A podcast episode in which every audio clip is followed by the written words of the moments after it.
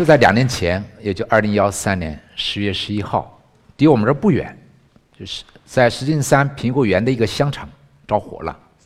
这场火灾夺去了我们两位武警战士的宝贵的生命。但向人记忆犹深的是，这两位战士在失去生命之前，提下了两句话。第一句话是“我迷路了”，第二句话是“我的氧气不足了”。大家细想一下。在浓烟滚滚的香肠里面看是不解决问题的，找因为太大找不着，所以从早上九点开始到下午四点这一段时间都在找他们俩，没找着，到了四点左右的时候才发现他们俩被压在一个物体下面失声了。那么大家回去会想，我们的科学技术发现到了今天，难道连两个人在一个香肠里面还找不着吗？大家每个人都会有一个手机，请大家可以拿起你的手机，打开看一看，定定位，看看我们坐在这个大礼堂里面能否找到我们的位置。很显然，你找不着。你所站的位置是一个大的圆圈，这个圆圈的半径可能是五十米，甚至是数百米。卫星导航因为在天上离地面太远，它的信号。到了地面已经很弱，特别有建筑物遮挡的时候，这个信号就变得更弱了。手机修不到这种信号，它也就不能定位导航。当然，你在窗边偶尔能修着，但是看半拉卫星，定位误差至少得几十米以外。空间有四大卫星系统，第一个是美国的 GPS，第二个是俄罗斯的格罗纳斯，第三个是咱们国家的北斗，第四个是欧洲的伽利略。咱们的北斗从幺二年底开始，已经面向亚太地区提供位置服务和定位导航服务。但是，咱们发现，所有的卫星系统都在经常运行，它在室外可以成功解决好我们的定位与导航的问题。当你开车的时候，你会用上你的导航仪，很方便按导航的路线行进。那么，你要找一个餐馆。或者找一个相所在地的时候，你会打开你的手机，一样的可以找到你的位置。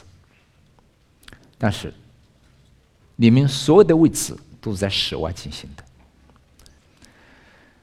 我们人们百分之八十的时间其实都在室内待着，那就意味着你百分之八十时间享受不到这种位置导航服务。那么，位置导航服务到底有什么好处呢？咱们经常听老人关爱，空巢老人。所谓的空巢老人就一个人在家，孩子们都很担心。那么很多老人经常会走失，或者在家里发生了事故，不知道，就跟刚才我们消防救援一样的，很多人死亡一个礼拜以后才能找着，才知道发生事故了。还有我们的这个小孩儿童，我们每年走失的儿童超过二十万。我们的高铁全球第一，线路很长，降到百分之四十五。大家想想，很多高铁除了隧道就是桥梁，过了桥梁又是隧道。我们的速度三百公里，现在向五百公里发展。那么一个隧道的任何一个物品落下，都会造成事故。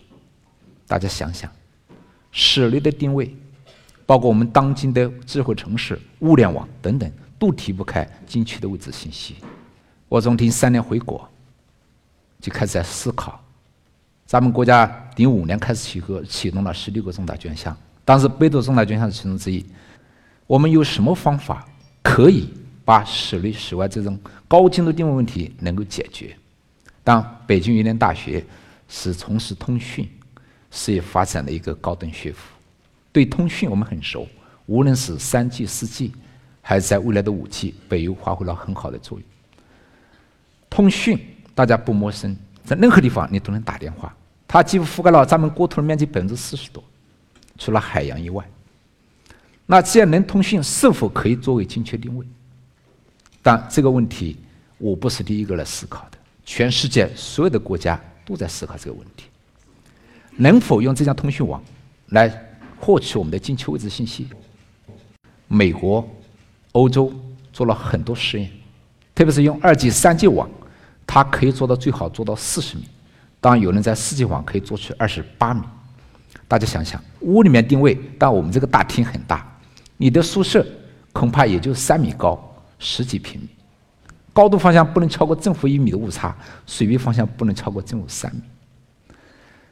卫星在室外的定位能力是十米到十五米，就算把这个能力搬进到室内，也解决不了你的问题，就不能精确到楼层房间。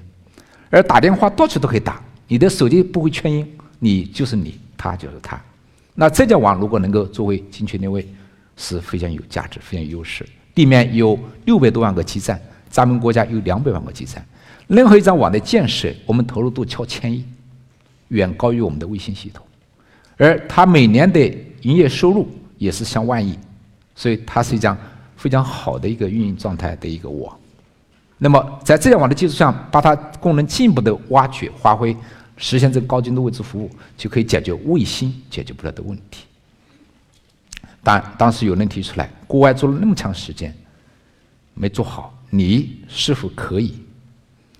所以，面从压力和挑战，我们努力去尝试。那么这张图来展示了我们的手机终端在室外可以接收到卫星信号，同时也可以接收到基站信号。四颗卫星就可以算出你的位置来。那算的方法就是把卫星到你手机端的直线距离算出来，然后知道卫星的位置，就能算出你的位置。这是很简单的一个几何原理。那在地面。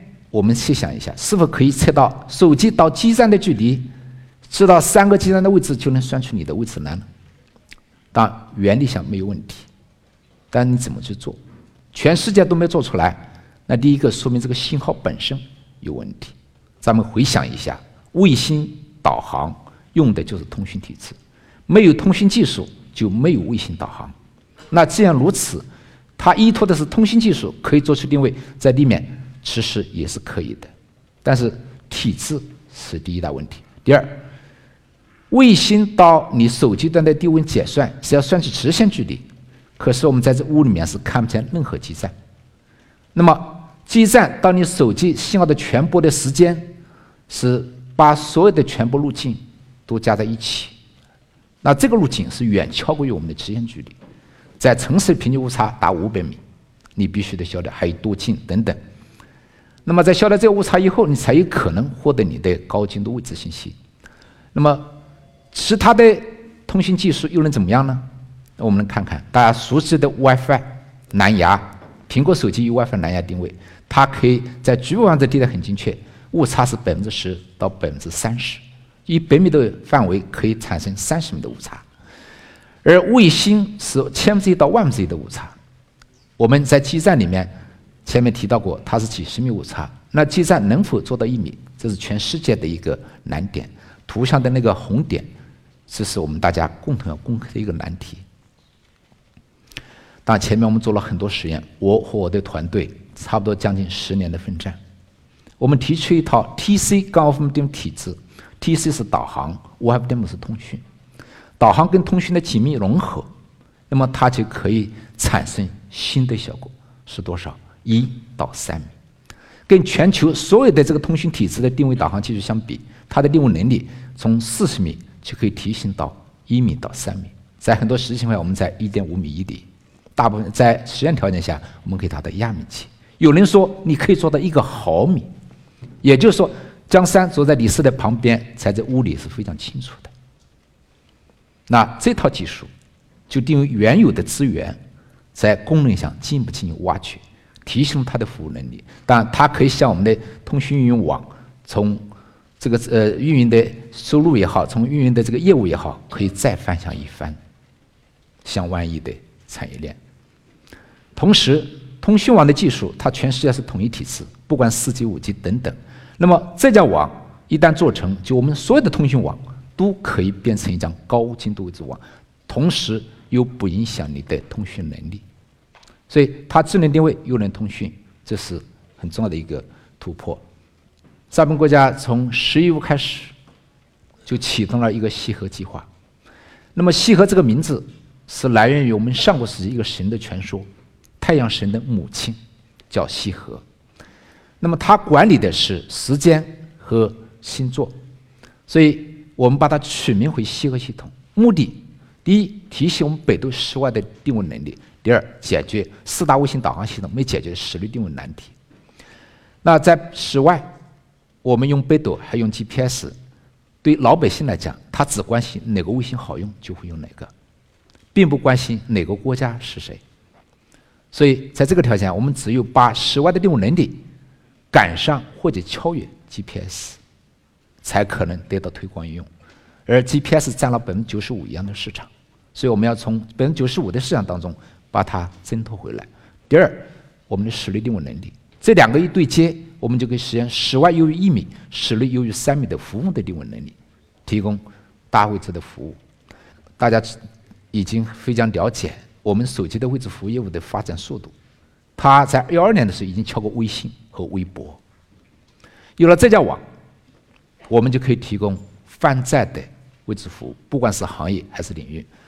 那么我们在天津，在其他全国四十多个城市开展了西河系统的应用服务。这个是天津应用消防，大屏幕上展示的是每一个被救援现场的识别地图。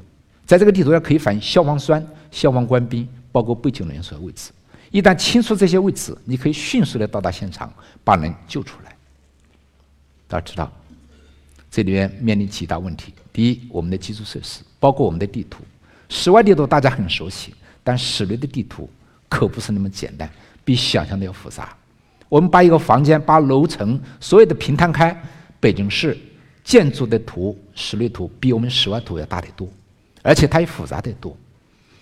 那么所有的这些图，在我们定位过程当中都必须提供好的支撑。室外地图大家熟悉的人知道，我们开这个汽车就可以把三维的图给它生产出来了，边开边生产。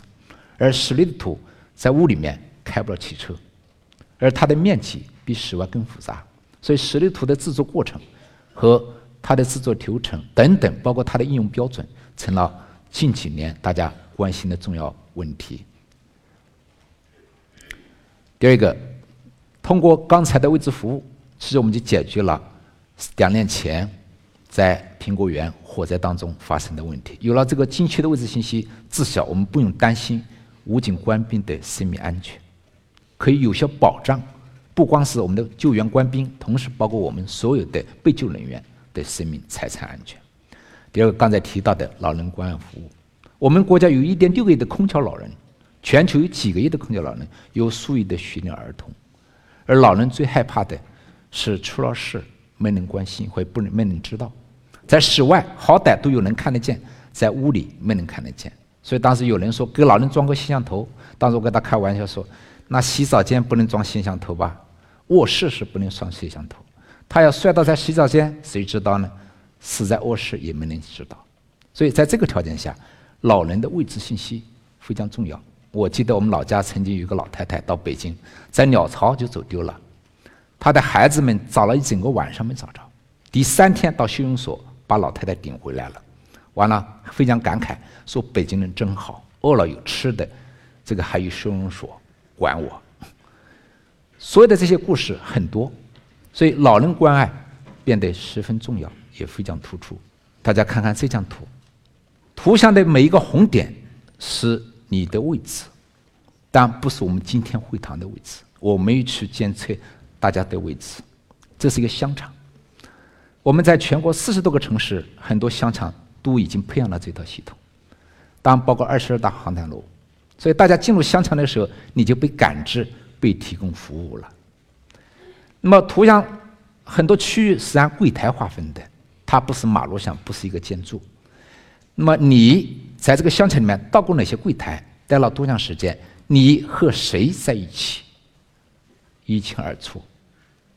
一个商场十几万人，全国上千万人在商场，五秒钟刷新一次，有什么用呢？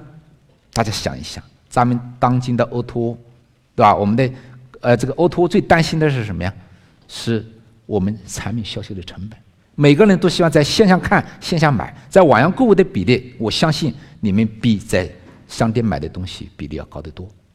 但是商家也担心，我下个月生产什么，我下季度生产什么？以往靠的是人海战术去调查、去分析、获得这些数据，而现在我们就可以用这些高科技的技术来作为支撑，进行大数据的挖掘和分析，来获取、预测我们生产的规模。